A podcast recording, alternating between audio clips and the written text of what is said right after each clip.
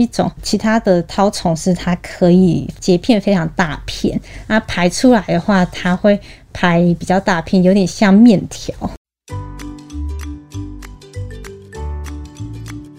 Hello，大家好，欢迎收听有点毛毛的，我是小咖，我是 Aries。今天我们要带大家来认识宠物身上的寄生虫，欢迎生宠动物医院的兽医师吕欣。嗨，大家好，我是生宠动物医院的医师吕欣，欢迎吕医师。其实这个寄生虫可以带来很多的致命危机，所以平常我们在家里的时候就要特别的注意猫小孩它的。健康检查这部分，一开始想要先请医生帮我们介绍一下常见的这个寄生虫有哪些呢？嗯，我们常见的寄生虫，我们会主要会分区域啦，就是体内的。跟体外的，然后还有皮肤型的寄生虫这样子。那体内的寄生虫又可以分分成是肠道的寄生虫，或者是在血液里面的寄生虫。对，那肠道的寄生虫就是常见的，当然就是有蛔虫、绦虫、球虫、钩虫。这类是蛮常见的体内寄生虫，这样对。那其他像说协议里面的话，就是心丝虫是蛮常见的，大魔王对，嗯。然后还有这个体外的部分嘛。对体外的话，那比较常见的就是跳蚤跟蜱虱啊，这两个是在台湾就蛮常见的。那尤其是台湾，它是一个热带跟亚热带天气比较热的区域，那在这种寄生虫啊、跳蚤啊跟蜱虱都是蛮常见的。嗯，对。那这些种跳蚤跟蜱虱又跟这个皮肤的寄生虫有什么比较大的差别吗？呃，皮肤的寄生虫你其实应该是眼睛看不到的啦。对，那它甚至是它会跑在你的皮肤的真皮层比较深层的地方。那有时候我们在检查的时候，我们拔毛，然后想要检查，甚至不一定可以抓得到这些皮肤型的寄生虫。对，那可能需要用我们说有种叫做搔刮检查的方式，就是用刀片。然后把皮肤刮到有点出血，那这样子有可能是呃可以比较容易抓到这种皮肤型的寄生虫。这样子刀疗法，没有是用刀背啦，就是不对，不是直接用锋利的刀去刮它的皮肤，这样像刮痧。所以就是像跳蚤、蜱虱是我们饲主自己可以看得到，然后可以抓得到。对，像什么耳疥虫、毛囊虫这种，就是像它就很小这样子，就是你可能是只能够在显微镜下才看得到。那甚至说，它们可能也如果虫量不是很多，它们很会跑的话，你不一定抓得到这样子的虫。对，了解。那如果这些猫狗感染的这些寄生虫的话，通常会有哪些症状是饲主可以来注意的呢？嗯，那就是分说是哪一个系统的寄生虫。那如果是肠道系统的话，那它就是会出现，比如说这只狗狗、猫猫，嗯，好像吃的蛮多的，可是它的体重可能一直都是。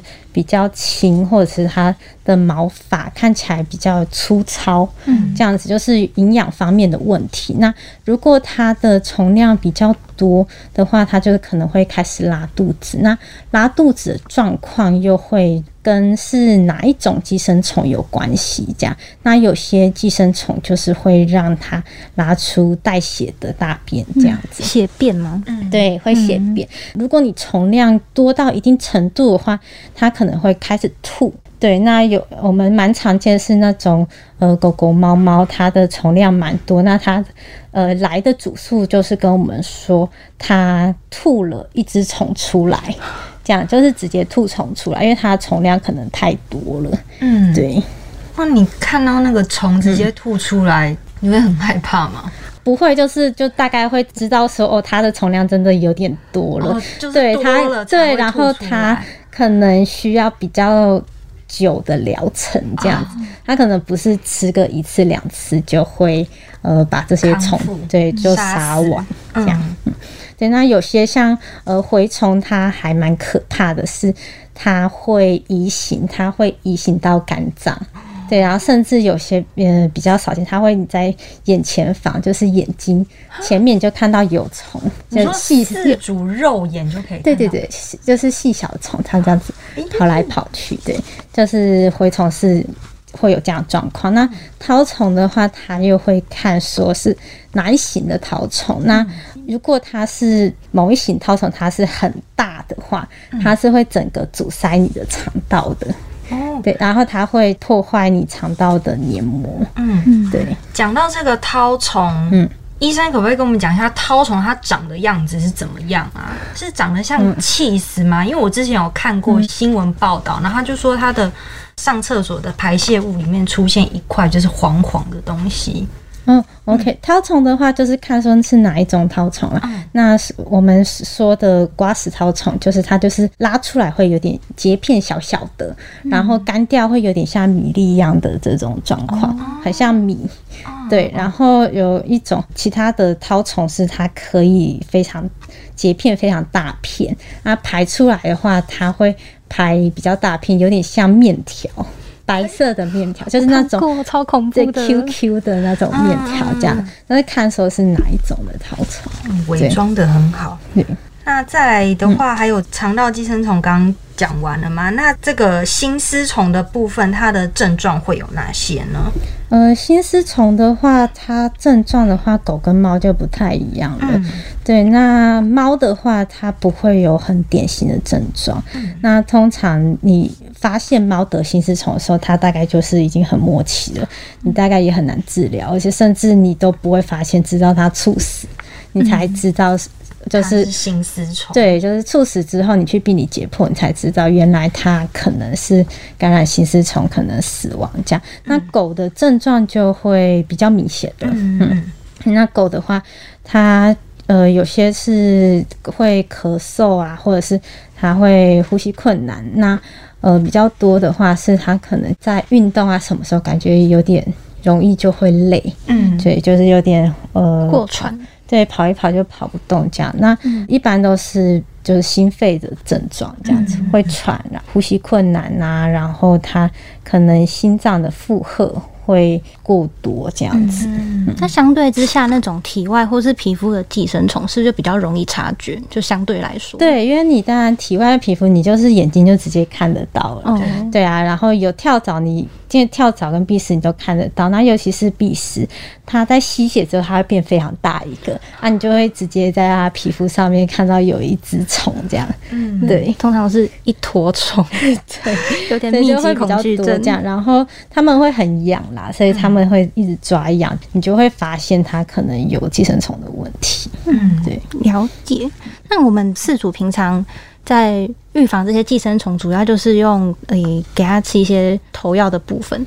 对不对，对嗯，那猫咪跟狗狗是大概多大可以来开始用这些预防寄生虫的药？嗯，呃，这会看药物的本身，有些药物它安全性很高的，它在六周就可以使用了。对，不过一般的药物的话，大概就是八周，两个月左右的时候开始用这样。嗯，对，两个月开始用了之后，就大概是多久要再投药一次？还是其实是要看，因为像狗狗跟猫咪，它们。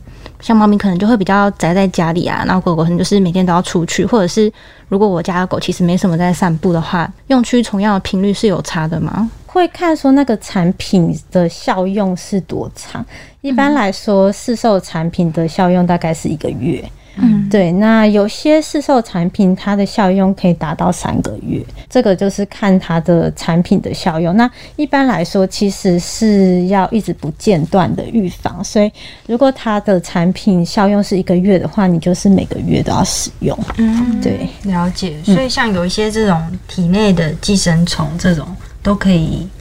靠这个投药的方式去预防它。对，但是体内的寄生虫的话，一般市售产品的话，就是可以驱的种类不是那么多。